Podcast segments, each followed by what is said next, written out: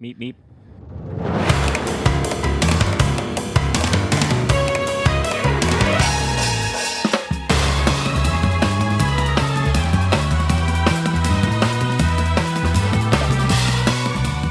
Login. Man sagt ja sogar, die, die Mail sei mittlerweile am Aussterben. Ich kann mich noch erinnern, als ich das erste Mal ins Internet bin, auf meinem eigenen Rechner. Das war wirklich ein Meilenstein.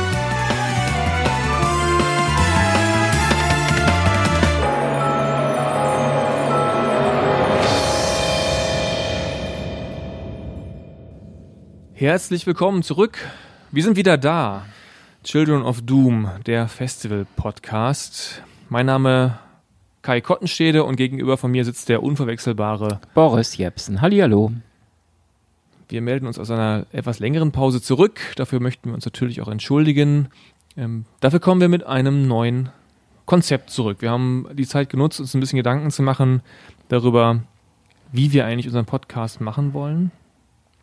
Waren nicht immer ganz so happy am Ende mit dem, was wir gemacht haben. Also wir können sicherlich einige Folgen aus unserer ersten Staffel empfehlen, in der wir wirklich Themen in extenso behandelt haben. Was wir jetzt machen werden, kann ich auf drei Zahlen runterbrechen. Das ist 14, 3 und 45. Wir wollen jetzt wieder den 14-Tage-Rhythmus einschlagen. Alle zwei Wochen könnt ihr von uns hören.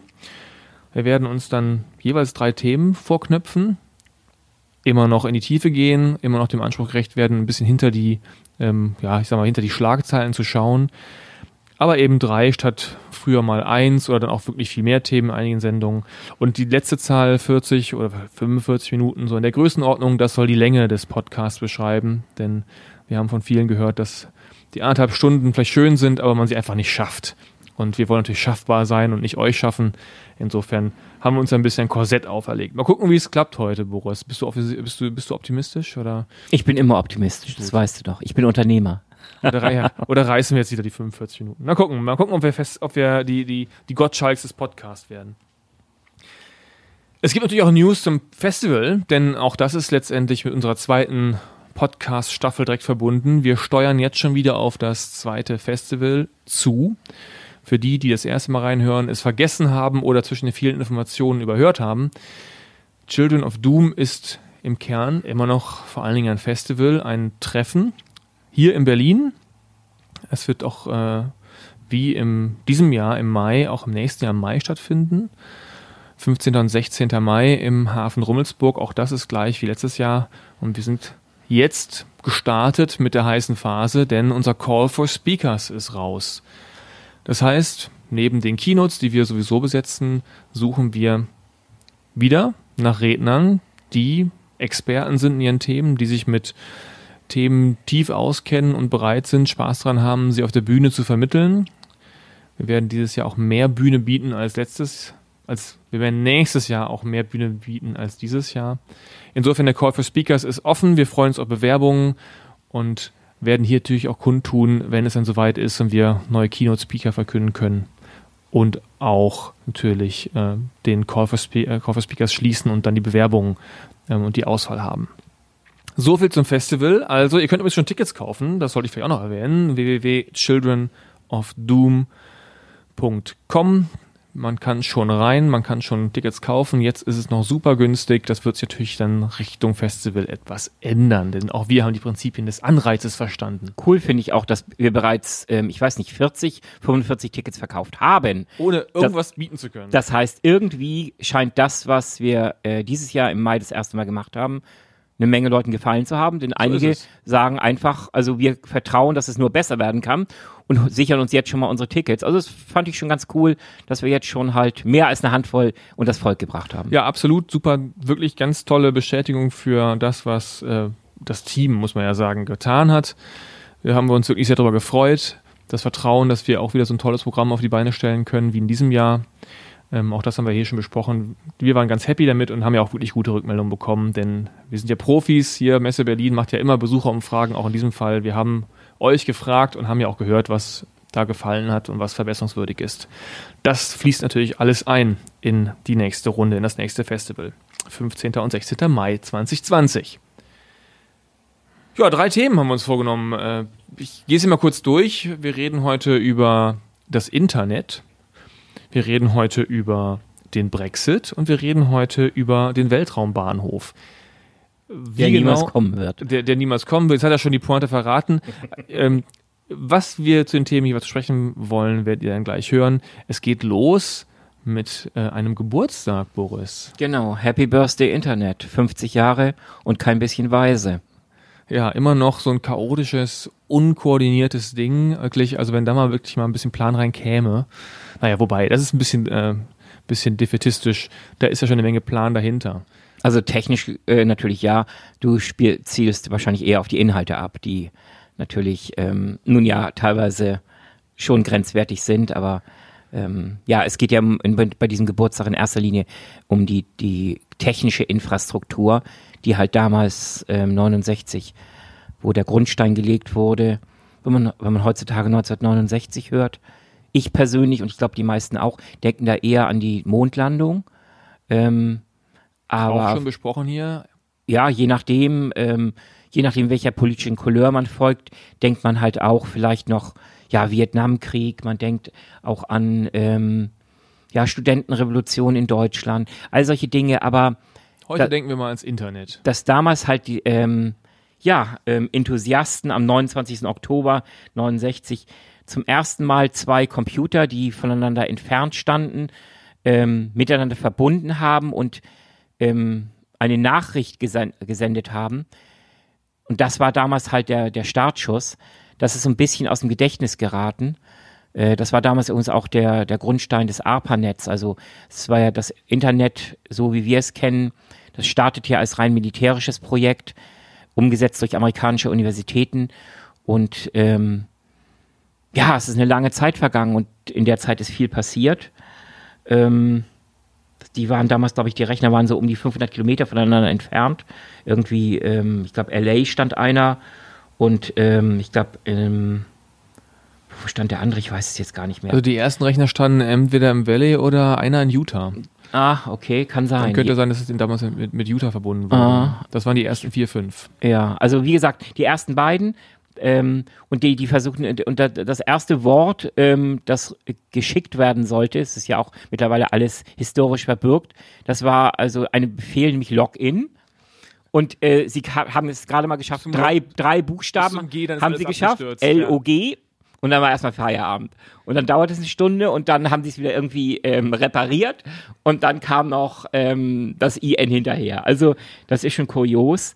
Ähm, das war natürlich, ähm, ja, das Neue war halt eigentlich auch daran, äh, das Neue war halt, dass, dass der Startschuss dafür war, auch Rechner unterschiedlicher Bauart miteinander zu verbinden. Also nicht nur quasi zwei Baugleiche, die nebeneinander stehen und über ein Kabel schickt man irgendwas, sondern äh, da ging es schon ähm, um, um einiges mehr. Das ist ja das, das vielleicht, um da mal drauf einzusteigen, ähm, es gibt so viele Dinge, die wir als gegeben hinnehmen heute. Ähm, weil wir einfach denken, das ist ein üblicher sagen, äh, Impuls zu meinen, es hätte sich eigentlich gar nicht anders entwickeln können. Das hätte, musste ja so kommen, denn es läuft ja gut. Aber viele Dinge, wenn man sich natürlich in die Zeit zurückversetzt, damals konnten die auch nicht alles absehen, logischerweise. Und viele Dinge, die sich entwickelt haben, waren bewusste Entscheidungen. Und diese, äh, allein diese technische Hürde zu überspringen, zu sagen, es müssen nicht zwei Computer sein, die komplett ähnlich sind und komplett die gleiche Sprache sprechen, sondern es gibt sozusagen eine, ein Übersetzungsprotokoll, TCP/IP letztendlich. Das aber erst später kam. Das, das später kam, klar, aber das, das hat ja einen Durchbruch gebracht. Und diese sind so kleine Schritte. Heute sieht man so weit weg. Mhm. Und irgendwann muss man vielleicht mal sich besinnen, was da für Schritte getan wurden, um ähm, das überhaupt zu ermöglichen. Also über die reine Hardware hinaus. Der erste große Meilenstein war definitiv 71. 71 äh, wurde die erste E-Mail versandt. Ähm, etwas, was heutzutage. Direkt mit dem Ad-Zeichen übrigens, ja. Das, ja. Das ist auch schon fast 50 Jahre alt. Genau, und, und heutzutage totaler Standard. Die, man sagt ja sogar, die, die Mail sei mittlerweile am Aussterben, weil ähm, immer mehr sie ersetzt wird, verdrängt wird durch Messenger. Für mich persönlich immer noch ziemlich undenkbar, weil ich äh, immer noch jeden Tag eine ganze Menge Mails äh, versende beziehungsweise auch bekomme. Also 71 definitiv ein Meilenstein. Dann, du hast es eben erwähnt, 73, da ist halt erstmals das ein Protokoll entwickelt worden. Da hat man sich nicht darüber Gedanken gemacht, auf welche Art und Weise will man Daten schicken. Und da hat man sich halt überlegt, okay, das funktioniert nicht, weil Datenblöcke unterschiedliche Größe haben, ähm, unterschiedliche Inhalte haben, unterschiedliche ähm, ähm, Art und Weise, wie sie zum Beispiel ähm, zusammengepackt werden müssen. Das heißt, man hat ein Protokoll entwickelt, um äh, Daten unabhängig von ihrer Größe und ähm, in einzelne kleine, ähm, immer gleiche Blöcke zu zerhacken, dann auf im Zweifel auch unterschiedlichen Wegen an, von einem Start zu einem Zielempfänger zu schicken. Und dort wird, werden, werden die Inhalte wieder zusammengesetzt, die Pakete, und können die Inhalte gelesen werden. Das war das sogenannte TCP-IP-Protokoll 73 und das war wirklich ein Meilenstein. Was du jetzt da indirekt angesprochen hast, ist ja noch ein ganz wesentlicher Baustein des Internets, sicherlich auch ein Erfolgsfaktor, der auch in die Kategorie gehört, was ich gerade sagte, von Dingen, die nicht unbedingt klar waren, dass sie sich so durchsetzen, nämlich die Dezentralität. Also die Tatsache, dass das Internet eben nicht einen Zentralrechner hat, der alles weiß und dann sozusagen auf Anfrage liefert, sondern dass eben im Grunde, je größer das Netz, am Anfang waren es eine Handvoll Rechner, aber je größer das Netz ist, desto mehr verschiedene Wege es im Grunde auch gibt, für diese kleinen Datenpäckchen zu reisen, was ja auch zusammenhängt mit dem TCP-IP-Protokoll, dass man damit eben auch ähm, die, die Netzauslastung und so weiter, aber auch die, die verschiedenen Wege garantieren und Geschwindigkeit mhm. ähm, erreicht hat, was ja letztendlich ein, ein, Erfolgsfaktor war, weil damit ja die, die Skalierbarkeit auch so einfach möglich war von diesem ganzen genau. Netz, was das Wachstum natürlich befördert hat. 1971, wir sprachen darüber, Erfindung des, äh, der E-Mail. Weißt du, wie viele Rechner es, also immerhin zwei Jahre, 69 wurde es erfunden, 71 wurden, wurden dann die ersten Mails verschickt. Weißt du, wie viele Rechner es in diesen zwei Jahren ähm, gab? No idea, ein Dutzend? 15. Naja. Also du, du lagst sehr nah dran, gerade mal 15 Knoten. Also äh, es ist unglaublich. Und ähm, diese Dezentralisierung war natürlich dem in erster Linie militärischen Hintergrund geschuldet, das weil das ARPANET natürlich ja. darauf ausgelegt war, in einem, im Fall eines ähm, globalen äh, nuklearen Krieges zum Beispiel, möglichst viel an Infrastruktur insofern ähm, datentechnisch noch zu erhalten, dass auch mit einem Minimum an Infrastruktur immer noch ein gewisser Datenverkehr aufrechterhalten werden kann. Daher dezentrale Strukturen. Ich weiß gar nicht, ob wir das, den Satz hier schon mal gesagt haben, aber ich habe mir irgendwann mal in einer Vorlesung ähm, von einem Professor zu, zu Technikgeschichte äh, den, den Satz gehört, das war in Großbritannien, da kommen wir gleich noch drauf, zum Thema Brexit, ähm, der, der Vater, äh, der Krieg als Vater aller Dinge oder Mutter aller Dinge. Mhm. Auch da wieder ähm, die interessante Logik, dass die Dezentralität des Intranets aus einer Sicherheitsüberlegung kommt, nämlich nicht den einen Zentralrechner, den ich ausschalten kann und damit ein ganzes Netz zerlege, sondern im Grunde ganz bewusst ein dezentrales Netz, um die Funktionsfähigkeit oder die Zerstörbarkeit, muss man vielleicht so rum sagen, möglichst klein zu halten. Genau. Aber darauf basieren eigentlich alle militärischen Überlegungen. Egal, ähm, man, man wird niemals, ähm, also wenn man militärisch denkt, wird man niemals alle Eier in ein Nest legen, weil man halt immer damit rechnen muss, dass sei es gezielt oder auch nur durch einen Glücks- oder Unglücksfall, je nachdem, auf welcher Seite man steht, quasi dieses eine Nest komplett zerstört werden kann. Und dementsprechend wird man ähm, immer dezentral arbeiten. Ähm, das hat sich aber, dieses Prinzip gibt es mittlerweile auch in der Wirtschaft. Also äh, man wird auch versuchen, ähm, zum Beispiel bei, bei einer ver kompletten Fabrikanlage, versucht man auch ähm, wichtige Infrastrukturen äh, an unterschiedlichen Standorten unterzubringen. Redundanz ist ein ganz wichtiges Thema. Das heißt, ähm, niemals eine kritische Infrastruktur nur ein einziges Mal zu haben, sondern mindestens zweimal, besser dreimal. Ja, ironischerweise erleben wir es ja im Grunde bei der ganzen Blockchain-Thematik nochmal. Genau. Ja.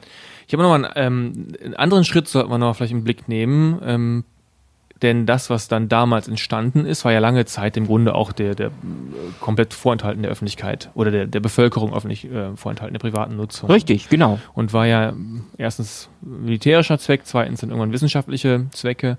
Genau. Und war entsprechend so ein Wort wie Usability gab es damals, weiß genau. nicht, ob es das damals schon gab in Bezug auf Software. Mhm. Ähm, aber da gab es ja noch einen ganz großen Schritt Ende der 80er. Ja, aber da, so, da, da, da, geht, also das, ist mir, das ist mir schon, also Gut, das wären ja, das wir hieße ja, dass sich 15, 20 Jahre überhaupt nichts getan hätte. So war es nicht. Also ähm, wie gesagt, nach, nach, der, nach der Geschichte mit ähm, den PCP-IP-Protokollen hat sich etwa zehn Jahre lang nichts, nichts Großartiges getan. Aber dann kam ein ganz entscheidender Schritt, und dann waren, das waren nämlich die DNS-Server. Das, das ist eigentlich den meisten gar nicht klar, was das, das bedeutet. Man, ich, wirklich mal erklären. Aber ähm, DNS, äh, Domain Names äh, System, das war zum ersten, davor hatten alle Computer nur irgendwelche kryptischen Nummern. Und wenn du einen Computer ansprechen wolltest, also wenn du irgendwo ein, etwas, eine Nachricht hinschicken musst, musstest du so eine, ähm, so eine, eine ziemlich lange Zahlenfolge aus, aus vier Blöcken ähm, erstmal eintippen.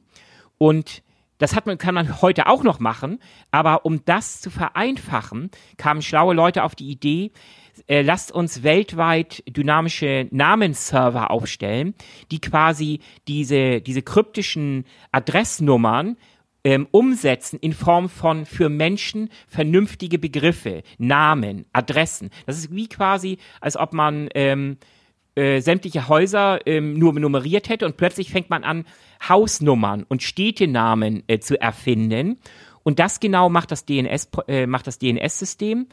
Und damit können wir halt heute meinetwegen eingeben ähm, childrenofdoom.de und müssen nicht irgendwie 314.378.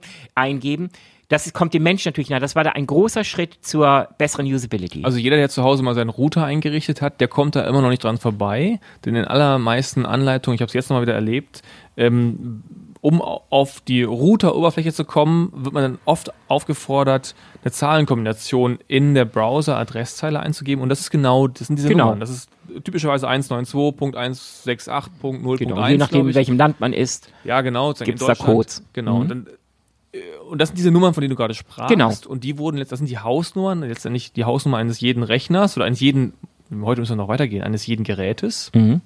Auch der äh, internetfähige Fernseher, auch äh, das Alles. Smartphone, alles, was irgendwo Alles, was, hängt. ich, was ich ins Netz einloggen kann, Genau. hat eine solche IP-Nummer. genau. aber ähm, man benötigt sie in den seltensten Fällen. Äh, äh. Und sie war letztlich auch, diese Erfindung hat erst den, die Grundlage wiederum dafür gelegt, äh, für Tim Berners-Lee, ähm, Ende der 80er in der Schweiz am CERN, ähm, der halt das Wenn WWW, ähm, also das World Wide Web mit einer vernünftigen Benutzeroberfläche erst erdacht hat und es dann noch umgesetzt hat. Und die, wenn ich es richtig äh, rekapituliert habe, rekapituliere gerade, ähm, auch die Hyperlink. Richtig. Idee erfunden. hat Richtig, dem auch die, die. Hyperlinks, das ist eigentlich ein, eins dieser, das, die Hyperlinks sind quasi, waren der Garant für den Erfolg des WWW. Das WWW an sich war schon schön, hat ähm, Benutzeroberfläche, das war glaube ich 83, da, äh, nee, 83, 83, nee, 93, Quatsch, 93, da ähm, entstand der erste Webbrowser, Mosaik, aber der große Vorteil, abgesehen davon, dass man auch irgendwie nicht mehr, äh, dass man endlich mit der Maus arbeiten konnte, war eben, dass man sich ja, mit einem Klick weiter teleportieren konnte von einem Inhalt zum nächsten Inhalt. Wie war das denn jetzt mal nur vorher oder wie wäre es ohne Hyperlink? Wie war es vorher ohne Hyperlink? Da gab es ja im Grunde keine grafische Oberfläche, Mhm. Genau. Kommandozeilen-Oberfläche. Genau, Kommandozeilen. Man konnte eigentlich nur lokal arbeiten auf dem jeweiligen Rechner. Man konnte sich einloggen in andere Rechner, musste dort wieder über bestimmte Befehle, musste man aufwendig erstmal Verzeichnisse äh, äh, öffnen, man musste Verzeichnisse manuell durchsuchen nach bestimmten äh, Stichworten etc. pp. Auch Texte konnte, mussten, konnten nur so manuell durchsucht werden. Das heißt, es war assig schwierig und da damals schon die Zahl der, der Knotenrechner exponentiell anstieg, war es fast unmöglich, ähm, auch schon im wissenschaftlichen Bereich vor, in so einem System überhaupt noch einen Überblick zu behalten. Und das war ja das Entscheidende, dass man äh, letztlich über diese Hyperlinks bekam man diese schon sehr viele Vorschläge, was relevant sein könnte in dem Text, in dem du gerade liest und wo du weitere Informationen in einem anderen Text findest. Und das würde dir gehighlightet. Und die Krönung des Ganzen war dann ja quasi die, die Erfindung von, von diesen beiden smarten äh, Jungs in den USA, Larry Page, Sergey Brin, die dann sagten, okay, wenn wir jetzt an dem Schritt sind, dann müsste es doch möglich sein, das Ganze auch so ben- so benutzerfreundlich zu machen, dass auch das Suchen nach bestimmten Informationen nicht nur auf Hyperlinks beschränkt wird, sondern dass ein Mensch ganz normal ein Stichwort eingeben kann und eine Maschine im Hintergrund nimmt dir die ganze Arbeit ähm, ab und spuckt dir nur noch die Ergebnisse des danach aus, was du gesucht hast. Auch da nochmal äh, wieder mein, mein Thema, ähm, wie sich Entwicklungen entfalten und auch, dass es da alternative Ideen gab. Das waren ja im erst, am Anfang waren es ja im Grunde eigentlich eher Verzeichnisse. Sowas wie Yahoo Genau. war ein Verzeichnis. Also da war die Idee des, des Suchens nicht so stark, sondern vielmehr des Kategorisierens dessen, was es gibt. Richtig. Ähm, das wurde dann einfach irgendwann durch die Algorithmen abgelöst, die im Grunde über das Stichwort, wie du es gerade beschrieben hast, von Google suchen, etwas, was heute selbstverständlich ist. Auch da gibt es ja noch ein paar Zwischenschritte, Alta Vista, äh, Maschinen, Suchmaschinen, die man erst benutzt hat und die dann immer abgelöst wurden. sind. Genau. Und das ist gerade mal, ähm, wir haben jetzt begonnen mit, mit 50 Jahre Internet. Diese Entwicklung ist gerade mal 30 Jahre alt. Also gra- nee, gerade mal eine. Menschengeneration. Genau, und Google ist ja noch nicht mal äh, 30 Jahre alt. Äh, doch, Google, Google, ich glaube, doch, doch, Google, äh, 97, 97. Google Dann ging, ging 97. Kommen wir auf 20 Jahre. ja, du hast recht, genau, ja, absolut, stimmt, ja. Mhm. Ja, ich kann mich noch erinnern, als ich das erste Mal ins Internet gegangen bin, an meinem eigenen Rechner. Ich hatte meinen eigenen Rechner, ich war damals so 18, 17, Ende der 90er war das. Und ich weiß noch, ich hatte damals das Gefühl, ich beherrsche einigermaßen meinen Computer. Ja, weiß ich nicht mehr, Windows 95 oder was es dann war. Ich konnte damit umgehen, wenn ich musste, konnte ich irgendwie auch äh, die Kommandozeileneingabe und so weiter und so das Nötigste machen. Und dann kam dieses Modem und dann kam dieses Internet und ich dachte, shit, ey, jetzt kommt da ja nochmal irrsinnig viel dazu. Und ich weiß noch, wie ich das Ding hatte. Ich weiß wirklich noch, wie heute, ich saß am Rechner und jetzt? Was mache ich denn jetzt? Ja, ich hatte so einen Browser installiert, aber ich hatte auch keine, ich hatte keine Adresse. Netscape übrigens. Ein, immer noch ihr- der beste Browser ever. Ist leider platt gemacht worden Ja. durch die Marktmacht von Microsoft. Ähm, eine Ungerechtigkeit hoch drei. Ich habe lange Netscape benutzt, bis letztlich ähm, sie platt gemacht wurden. Bis wann war das? Weißt du es noch? Wenn du einer der letzten warst, wann war das? Weiß ich gar nicht mehr. Muss, äh, wie gesagt, muss auch irgendwie in den 90ern gewesen sein. Ja, das ist schon früh gewesen. Ne? Es ist relativ früh gewesen, ja. Also ich habe ihn auch genutzt damals, genau, Netscape. Und ich, ich weiß aber noch, wie ich dann jemanden, ich habe dann einen Freund angerufen und habe gesagt, äh, kannst du mir irgendwie eine Internetseite sagen, die ich kann? Also ich hatte einfach keine Idee. Also ich, ne, ich, ich hatte das Ding alles da, aber ich wusste überhaupt nicht, wie ich da ran soll. Und dann habe ich erstmal dieses, ah ja, Alter Vista, äh, irgendwie ein Portal Yahoo. Einstieg. Yahoo war damals der absolute Megastar. Ja, ja, genau. Aber dieses, äh, dieser Schritt, das war schon enorm damals. Und irgendwie, das hat sich eine ganze Welt geöffnet. ja. Ja. Weiß ich noch sehr gut. Absolut. Und ja, und danach ging es dann auch richtig los. Eigentlich hat sich danach auch jetzt nichts Weltbewegendes mehr getan. Klar, Geschwindigkeit, ähm, Datentransferraten, ähm, Größe von Paketen, Streaming, all diese Geschichten. Äh, aber letztlich damals wurden die, diese Basissteine gesetzt. Interessant vielleicht nebenbei noch, ähm, das war auch uns dann wirtschaftlich die Zeit, wo ähm, Dotcom, äh, also neue, neuer Markt, neue Börse. Ende der Wa- 90er, Mitte der weiß 90er, ich noch, Anfang weiß ich 2000er, noch wie ja. gestern. Alle dachten im Prinzip, mach irgendwas mit Internet und dann werden dir die Millionen in den Popo geblasen. Und das ging ja auch war's eins, ja auch ja, ja, so war es ja auch. Du kamst im Prinzip mit irgendeiner idiotischen Idee auf ein Klopapier runtergeschrieben, ähm, gingst du in irgendeinen, äh, in, irgendein, irgendeinen Hipster-Treff ähm, oder was weiß ich und suchst dir irgendjemanden, der keine Ahnung hat ähm, von der Technik, aber jede Menge Geld hat. Du, ich war damals mit einem Kumpel unterwegs, wir wollten so eine Art äh, YouTube gründen. Ja, cool. Live im Web hieß das. Ich glaube, es gibt es immer noch peinlicherweise, die Seite. Super. Wir haben, wir haben, wir haben, ich habe damals Samuel P. Huntington live per Video von einer Konferenz übertragen. Es hat kein Schwein zugeguckt. Naja, Das war mein, das war meine Erkenntnis, man kann auch viel zu früh sein. Mhm. Technisch war das alles noch nicht so weit und Nein. mein Gott, wir waren irgendwie auch äh, weiß nicht, 20 oder so. und, und Qualität wahrscheinlich grottenschlecht, alles, alles, alles mies. zur damaligen Zeit ähm, Videodaten sind äh, ähm, auch heute noch mit äh, das, das aufwendigste überhaupt. Das ist ja auch einer der Hauptgründe, warum ähm, neben der neben dem Machine-to-Machine-Kommunikation 5G äh, so wichtig ist, weil natürlich die Gesamtmasse an, an übertragenen Daten ist ja explodiert. Vor allem durch Videostreams. Ich glaube, irgendwie 80 Prozent aller Daten, die jeden, jede Sekunde über, ne- um den Globus wandern, wandern, sind Videodaten. Und das ist halt schon ziemlich heftig. Und ähm, ja, aber wie gesagt, wir hatten nochmal Spekulationsblase, Dotcom, neuer Markt. Das explodierte dann so um, in, im Jahr 2000. Dann war erstmal ein bisschen Schicht im Schacht, weil alle waren ziemlich ernüchtert. Oh Gott, du, äh, es reicht doch nicht einfach nur Internet irgendwo drauf zu schreiben und, und du bist der Star. Ja, und dann kam nochmal so ein kleiner Schub, weil dann natürlich richtig spannende Projekte begannen, die heute ähm, mega Einhörner sind. Facebook wurde 2004 gegründet. Irgendwie eine Weile später, ähm, glaube ich, war es auch, ich weiß nicht, was vorher oder nachher, Amazon um die Zeit. Also etwas, was man, womit man heutzutage gang und gäbe ständig zu tun hat, ist in der Zeit eigentlich wirklich gegründet worden und ist groß geworden. Ich möchte mal ganz kurz zurück in die 80er springen mit dir, weil Ja. ich könnte mir vorstellen, dass du auch nochmal wieder an meinem Thema äh, alternative Entwicklungen, alternative Pfade, die sich nicht äh, ergeben haben, auch beteiligt warst oder zumindest Nutzer warst. warst. Hast du jemals BTX genutzt? Äh, nein. Also ich habe es ausprobiert, weiß ich, beim Freund zu, ähm, mal War ein ja bisschen rum, teuer. aber war, war assig teuer. Und es hat mich nie wirklich interessiert, weil am Ende BTX, aber das, das, das zieht sich durch mein ganzes Leben durch eigentlich.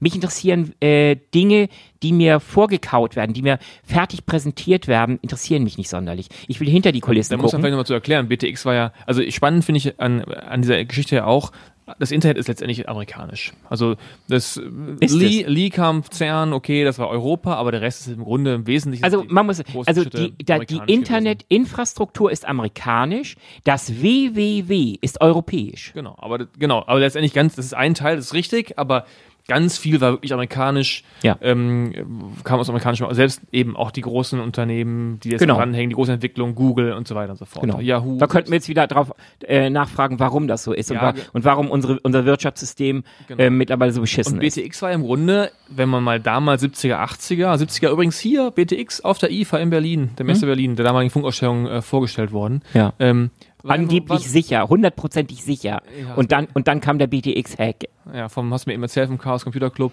ähm, die das Ding dann geknackt haben. Genau, die, die, die vor allem, die, die, entscheiden, dass das sogenannte Killer-Feature, das BTX damals bewarb, nämlich online oder mit BTX quasi Geld zu überweisen und das sei hundertprozentig sicher. Ne, und dann hat, glaube ich, damals der äh, CCC, die haben dann mal eben 140.000 D-Mark ähm, vom über BTX von, von der Hamburger Sparkasse auf ein Privatkonto überwiesen. Ähm, ja, und danach war die ganze äh, Sache sowieso gegessen. Ja, und so war es dann zu Ende mit dem europäischen Internet. Deswegen feiern wir jetzt gerade nicht, äh, oder ha- haben wir vor zwei Jahren nicht 20 Jahre, 30, nee, Entschuldigung, 40 Jahre BTX gefeiert. Okay, das ist an mir vorbeigegangen, Nee, weil es- weil es in meinem Leben nie eine Rolle gespielt hat. ja, haben wir eben nicht gefeiert. Genau, richtig, Ja, weil ja. es eben Rohrkrepierer war, weil es Genau. auch überreguliert war, weil es staatlich war, du musst die teuren Geräte mieten, all die Genau. Dinge. Ich lache mich heute noch kaputt, wenn ich dran denke, ähm, du hast äh, diese Modemzeit erwähnt, mit, de mit deinem Modem und Ja. allem. Und ähm, damals gab es ja noch Sag nochmal, welche Übertragungsrate du angefangen hast. ich habe mit z- 1200, Das mit ist 1200 wirklich- angefangen. ich weiß, wie gesagt, nicht mehr. dann Ich glaube, 2.4, dann 9.6, dann kam 14.4er. Ja, Bei den 14-Vierern bin ich, glaube ich, ein, wenn ich es richtig erinnere, 14-Vierer oder den 28ern, dann bin ich, glaube ich, eingestiegen. Ja. Mhm. aber was so lächerlich, was so lächerlich war, war halt die Tatsache, dass du eigentlich gar nicht, ähm, es war dir ja gar nicht erlaubt, ähm, viele der Modems, die man sich am Anfang besorgt hat, überhaupt anzuschließen, weil das war Post, damals noch die ja, ja. Deutsche Post. Man fand ja auf den Bundespost. und, und die und die ähm, die Steck also die Dosen, die Telefondosen, da war ja noch das Posthörnchen drauf Genau. und das war, war im, im deutschen Post- oder Telekommunikationsgesetz stand drin, dass Unbefugte daran nichts machen dürfen oder so. Da war das ein pissig einfach zwei Adern, die da ankamen. Das heißt, du hast diese diese scheiß ähm, ähm, Hülle abgenommen, die Haube abgenommen, hast hast dein Modem natürlich rangeklemmt, aber es war illegal. Oh mein Gott. Ich frage mal nicht, was du damit alles angestellt hast. Naja, Ähm. ich, ich habe es dir, glaube ich, sogar mal ganz, ganz, ganz, ganz am Anfang, als wir unsere Podcast-Reihe gestartet haben, da habe ich, glaube ich, mal erwähnt, dass ich natürlich, ähm, ich habe mir meine ersten Rechner zusammengebastelt selber. Da war ich 12 oder 13 und mit 14 oder 15 habe ich die Polizei im Haus. So, und da, da, da machen wir jetzt Stopp, weil das ist ein geiler Teaser für alle Hörer. Jetzt wieder eine ersten Folge. Sucht mal die Folge raus. Wer sie gefunden hat, kann uns schreiben. Damit treiben wir die Zuhörerzahlen von unseren ersten Folgen wieder hoch. Alles en Detail beschrieben. Ich kann erzählen, es ist auf jeden Fall, Boris hat sich an der Stelle Genau. ähm, nackig gemacht. In den 80ern Ja. waren, waren wilde Zeiten. Ja, dummerweise war ich, war ich da noch nicht allein in der Bude. Ich war noch zur Untermiete bei meinen Eltern. Naja, mit, mit 15 kein Wunder. Und die fanden das gar nicht geil. glaube ich. Äh, nicht geil ist ein gutes Stichwort. Ähm, nicht geil ist auch unser zweites Thema, nämlich äh, der Brexit. Ja. Ähm, wir haben uns überlegt, den Brexit, letztendlich auch, weil du ähm, das auf unserer Facebook-Seite gepostet hast, kam mir der Impuls zu sagen, was hat eigentlich Brexit mit Wissenschaft zu tun?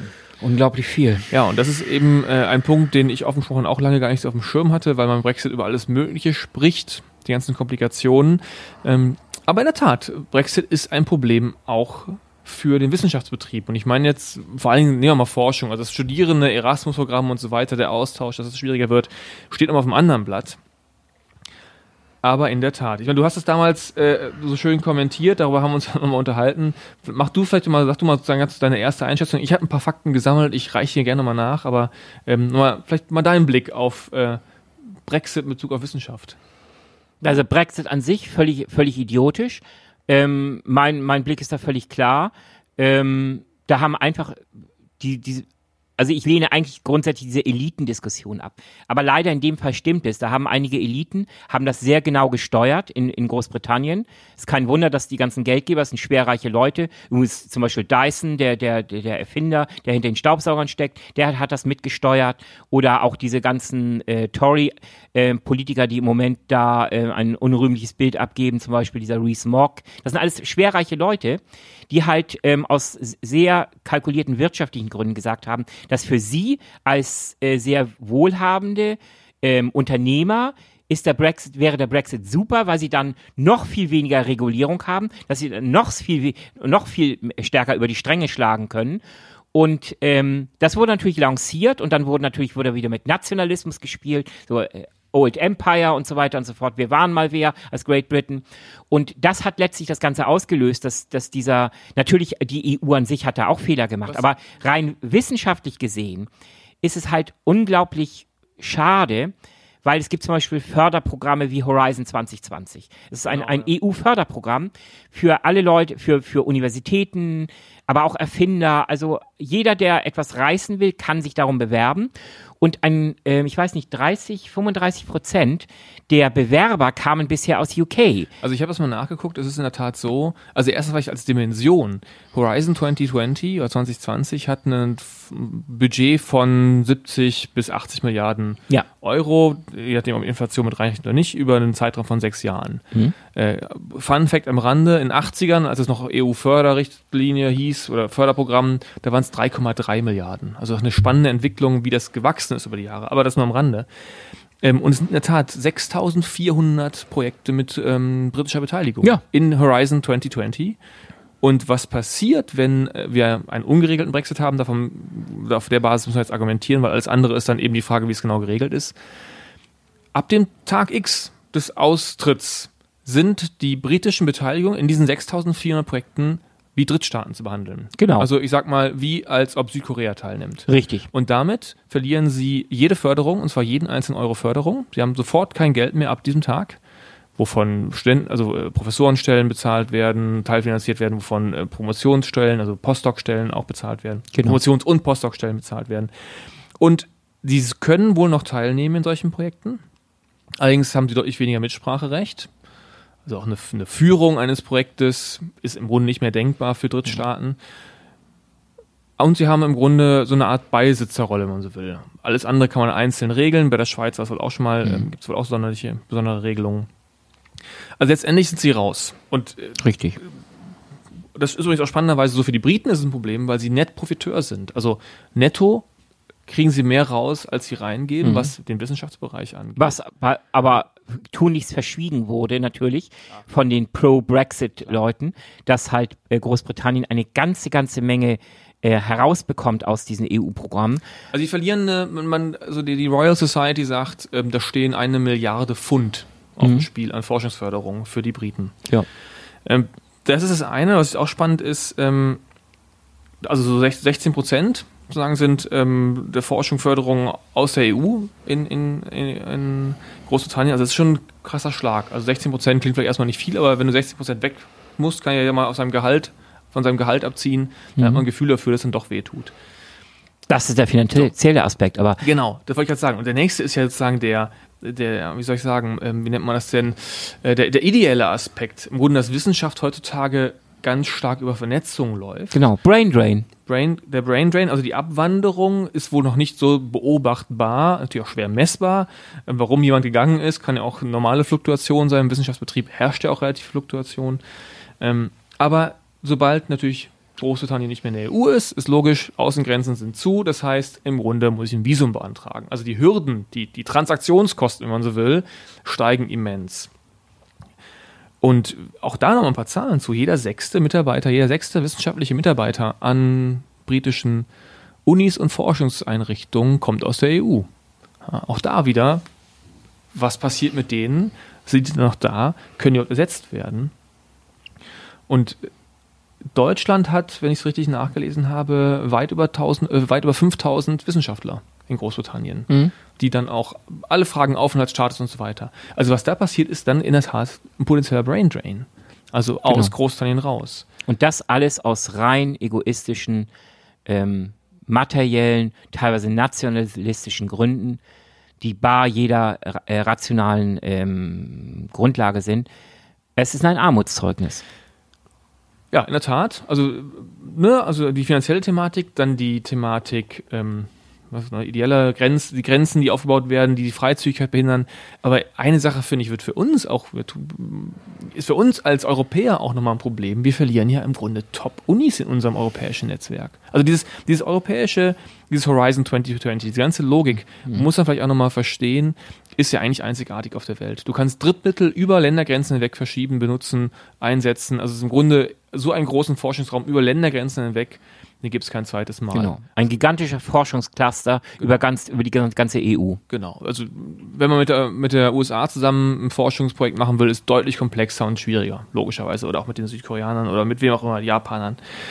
Und jetzt kommt ja dazu, die, die ähm, von, dem, von der letzten Weltlang, Weltrangliste von ähm, Universitäten weltweit, von, äh, wie heißt das, Higher Education Times, Higher ne, ich weiß nicht mehr genau, wie es heißt. Es gibt ein Magazin, was jährlich so ein Ranking veröffentlicht. Nummer eins und zwei Cambridge und Oxford.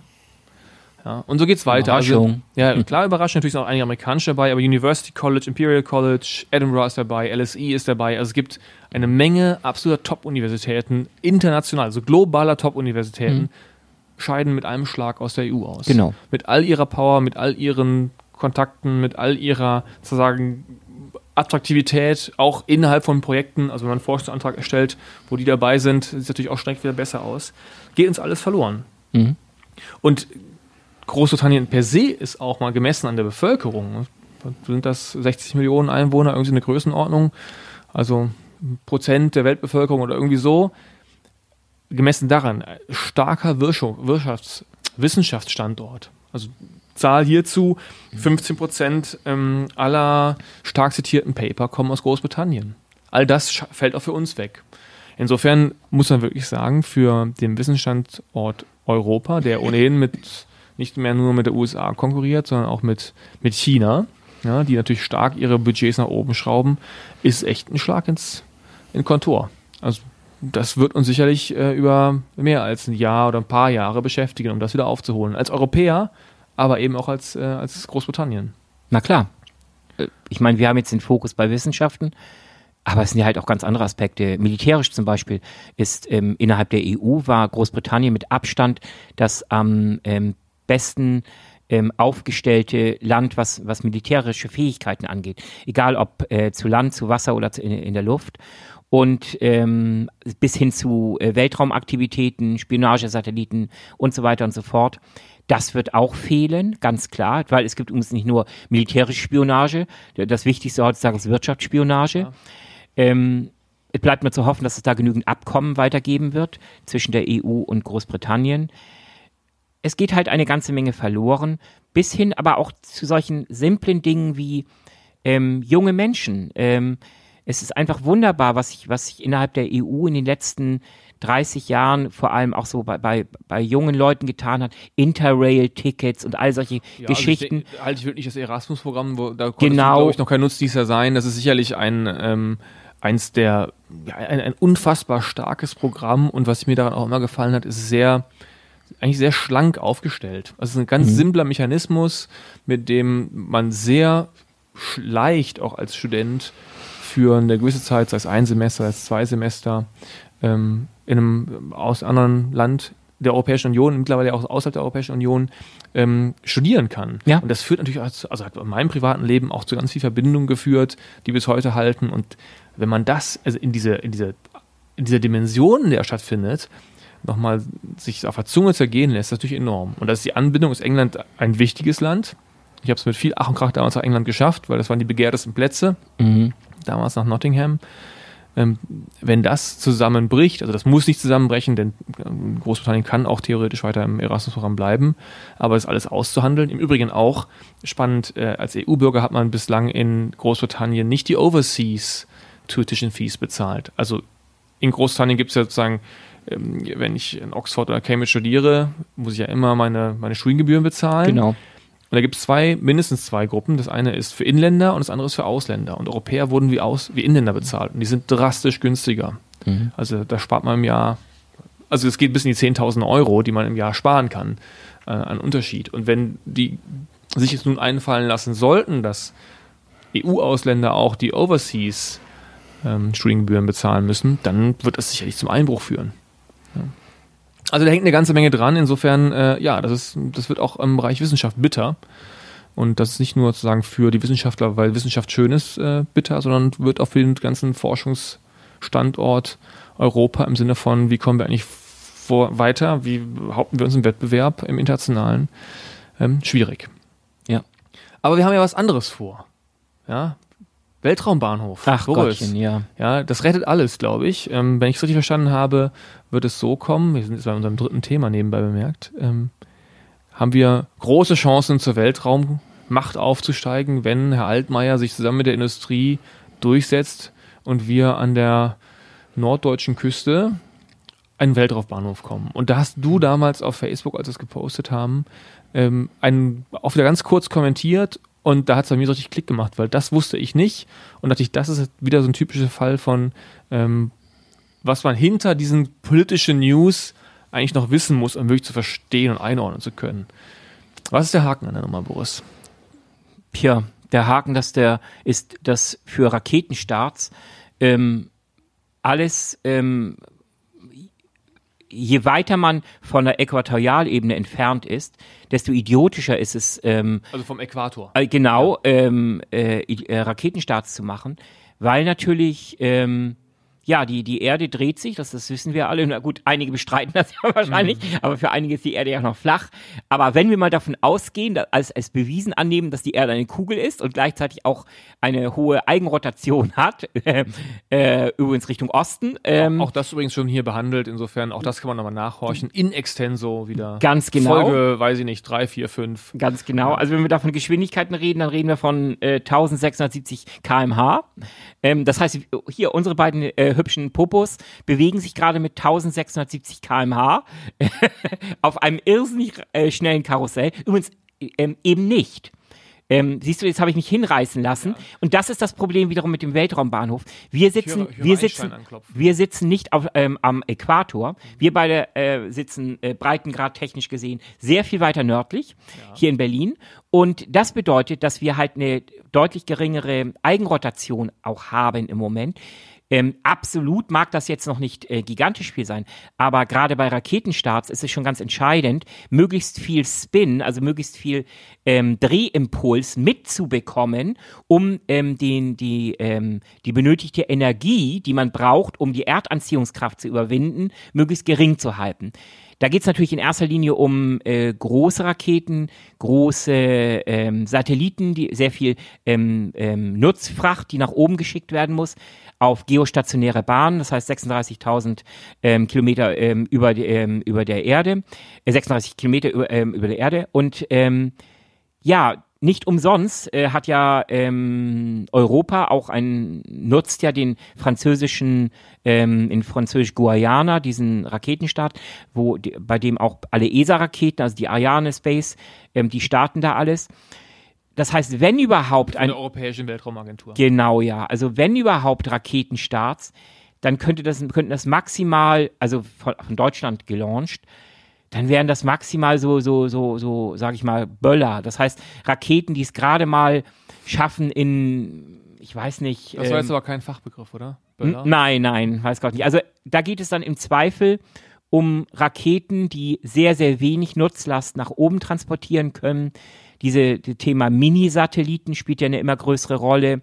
Da ist ja auch Elon Musk wieder dabei, der will ja zigtausend Mini-Satelliten ähm, in den Orbit schießen. Da geht es aber eher um sehr niedrige Orbits. Da geht es eher darum, äh, eine geostationäre Bahn ist, ist, ja so, ist ja so weit von der Erde entfernt, dass sie nicht mehr dem Schwerefeld der Erde unterliegt. Und das bedeutet, dass man einen Satelliten so platzieren kann, dass er immer über demselben ähm, Punkt der Erde zusammen mit der Rotation der Erde stehen bleibt und so dieses Gebiet äh, über einen längeren Zeitraum, solange halt der Treibstoff und alles Mögliche reichen, ähm, abdecken kann.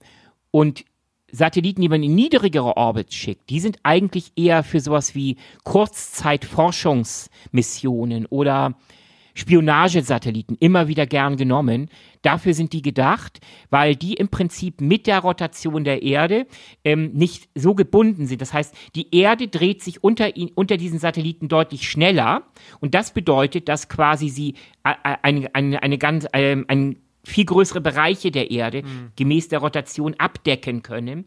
Aber das sind halt ähm, deutlich geringere, ähm, eine deutlich geringere Effektivität. Und gerade im Zeitalter der Globalisierung, wir haben äh, entsprechende Standorte. Wozu braucht Deutschland bitte schön einen Weltraumbahnhof? Erstmal rein rational gesehen. Also, äh, das heißt ja konkret, es ist einfach wahnsinnig energieaufwendiger, vergleichsweise energieaufwendiger, ja. es ist also deutlich relevant, äh, ineffektiver. Ineffektiver, damit es von, genau. von der Nordseeküste oder Ostseeküste, was auch immer ja. da genau vorgeschlagen war, abzuschießen. Genau. Dann können wir auch gleich nach Peenemünde zurückgehen. Da haben wir wunderbare Erfahrungen mit der V1 oder V2 oder wie die Dinge auch immer hießen. Ne? Und nochmal kurz die Frage zu, den, äh, zu der Unterscheidung der, der Satelliten. Das mhm. ist auch nicht so, selbst wenn dann äh, Elon Musk hier alle hochschießen möchte, die kleinen, kriegen die eine größere Relevanz oder bleiben wir bei den geostationären? Also sind wir technisch an die im Grunde erstmal auf längere Zeit gebunden, was ja jetzt eine Konsequenz hätte. Nein, also die, die, das Problem ist ja auch bei, die, bei den geringen Umlaufbahnen, die, unter, die unterliegen ja dem Schwerefeld der Erde. Das heißt, die bleiben auch nur für relativ kurze Zeit da oben. Natürlich, die, die reiben sich an der Atmosphäre. Ja, ja, Dadurch wird ihre, ähm, ihre Anfangsgeschwindigkeit, mit der sie halt hochgeschickt worden, ständig abgebremst und sie, sie fallen automatisch, das ist das Gesetz der Schwerkraft, fallen sie wieder zurück ähm, auf die Erde und dementsprechend ist, sind das eher Kurzzeitgeschichten auch nicht so nachhaltiges Konzept, ne? Nein, erstens ist es nicht nachhaltig. Äh, zweitens schicken wir jede Menge Schrott da nach oben. Ähm, das schon jetzt schweben da oben, äh, weiß ich nicht, zig Hunderttausende, Millionen von Teilchen und, und ähm, schweben schon in, unser, in unterschiedlichen Orbits.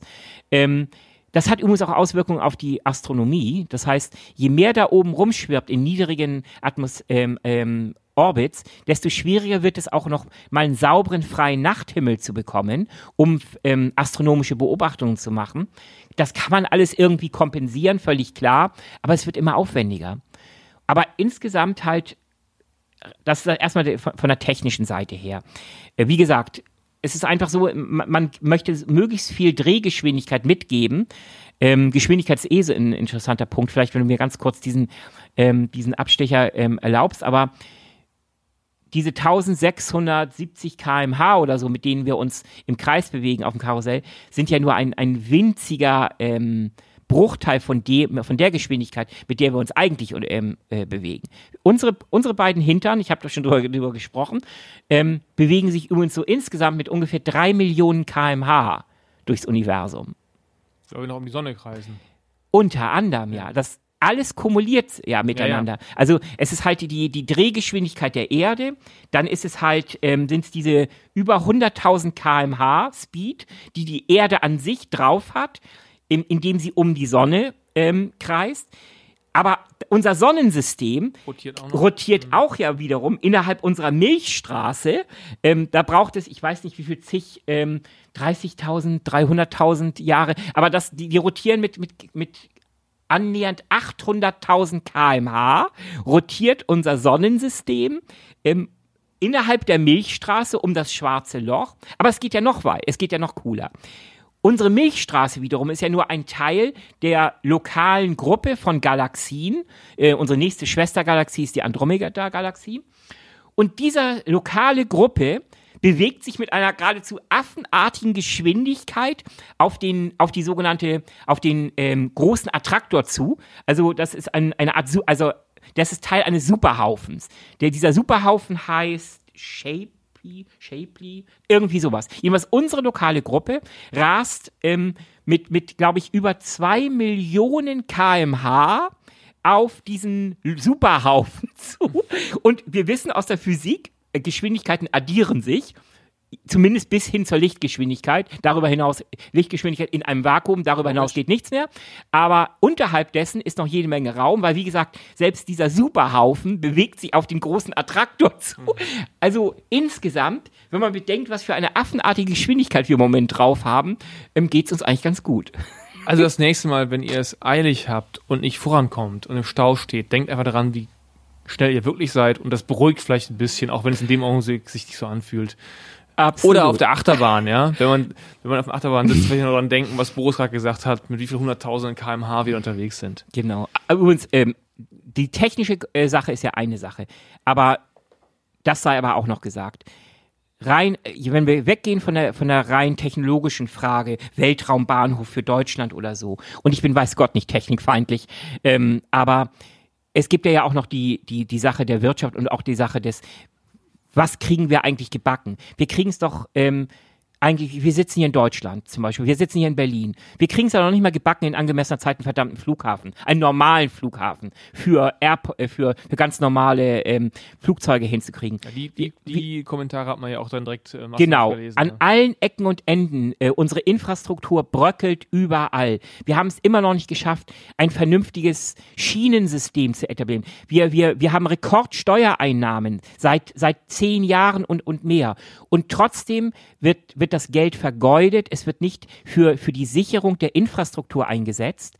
Und dann äh, träumen wir von Weltraumbahnhöfen. Wir träumen davon, Gaia X aufzubauen. Eine, äh, die, die neue deutsche oder europäische Supercloud. Ja, vor fünf Jahren war das vielleicht noch eine, eine, eine interessante Geschichte, weil die Kunden einer Cloud, einer, einer, sind in erster Linie Industrieunternehmen. Für damals ähm, erhöhte Datenschutzanforderungen. Ähm, war das spannend, weil damals gingen noch sämtliche Daten bei amerikanischen Anbietern, Amazon, Google und so weiter, wurden komplett auf amerikanischen Systemen gestort. Aber die Welt hat sich weitergedreht. Amazon, Microsoft, wie sie alle heißen, die haben reagiert. Die haben auf die schärferen Datenschutzrichtlinien reagiert. Die haben mittlerweile ihre Datacenter auch zum großen Teil in, innerhalb der EU stationiert und garantieren ihren Kunden, dass deren Daten auch innerhalb der EU verbleiben. Warum also jetzt bitte schön noch plötzlich wird aus, wie das berühmte Kaninchen aus dem Zylinder, wird, wird Gaia X geschaut? Vor fünf Jahren hätte man das machen müssen. Und das pflanzt sich einfach fort ähm, in, in unser, wir kommen entweder zu spät oder aber wir, wir ähm, äh, kündigen großartig Projekte an. Ich weiß nicht, hast du jemals äh, von Theseus ge gehört? Erinnerst du nee, dich noch an Theseus? Nee, Theseus kenne ich nicht. 2007. Ähm, also wie gesagt, 2007, zwölf Jahre ist das her, ging großartig durch die Presse. Damals ging der europäischen Wirtschaft und vor allem der europäischen Politik ging auf, ähm, oh Gott, Suchmaschinen, das ist ja wichtig. Mhm. Google ist der absolute Gigant bei Suchmaschinen und noch ein, zwei andere amerikanische Unternehmen. Das kann doch nicht sein. Europa muss doch eine eigene Lösung haben. Was wurde geplant? Die europäische Suchmaschine, die sem nach semantischen Kriterien sollte die ähm, ähm, in der Lage sein, die nächste Generation von Suchanfragen zu schaffen. Viel Geld wurde reingepumpt und am Ende ist Theseus sang- und klanglos gestorben, hat noch ein, zwei andere Namen bekommen. Am Ende, was nutzt du jeden Tag? Was nutzen wir alle jeden Tag? Google. Ja, klar, Google. Und genau so fürchte ich, ich will nicht sagen, dass es unbedingt so kommen muss. Ich bin im, im Herzen kein Pessimist. Ich, ich, ich bin stark wirtschaftsorientiert, ich bin Unternehmer. Aber es kotzt mich einfach an, dass halt immer großartige Ankündigungen gemacht werden, vor allem getrieben durch die eigene politische Klientel, dass aber am Ende ähm, die, die, die Handlungen am Ende da hängen bleiben. Da beginnt es schon mit langwierigen Genehmigungsverfahren für mögliche Infrastrukturen, und, und, und. Das alles sind Totgeburten und das ärgert mich einfach wahnsinnig. Und es ist kein Wunder, dass wir einen Brain Drain haben, auch außerhalb äh, Richtung, äh, auch Richtung europäisches Ausland oder ganz woanders hin, weil unsere Politiker kriegen absolut nichts gebacken. Dann schauen wir uns doch Gaia vielleicht nächstes Mal an. Finde ich ein spannendes Thema, um da nochmal tiefer drauf einzusteigen, auf die Cloud-Thematik. Unsere Zeit ist nämlich schon überdehnt. 53 Minuten steht auf meiner Uhr. Ja. Okay. Versprechen gebrochen, aber immerhin noch unter 60 Minuten. Ähm, dann würde ich, würd ich auch unsere Hörerinnen und Hörer mal entlassen mit deinem flammenden Plädoyer, was man bei dir jederzeit abrufen kann. Das ist ja kein Problem. ähm, äh, bis zur nächsten Folge. Wir werden uns dann nochmal anschauen, ähm, das nochmal an alle, an euch da draußen, ähm, was in der Zwischenzeit passiert und wieder gucken, dass wir ein paar aktuelle Themen aufgreifen. Verfolgt weiter, was wir auf Facebook tun. Abonniert diesen Podcast kauft Tickets jetzt schon, es wird sowieso geil. Boris kommt ja auch, und dann kann, kann eigentlich gar nicht viel in die Hose gehen. Äh, wir freuen uns aufs nächste Mal und sagen Tschüss, bis dann. Alles klar, bis dann, bye bye.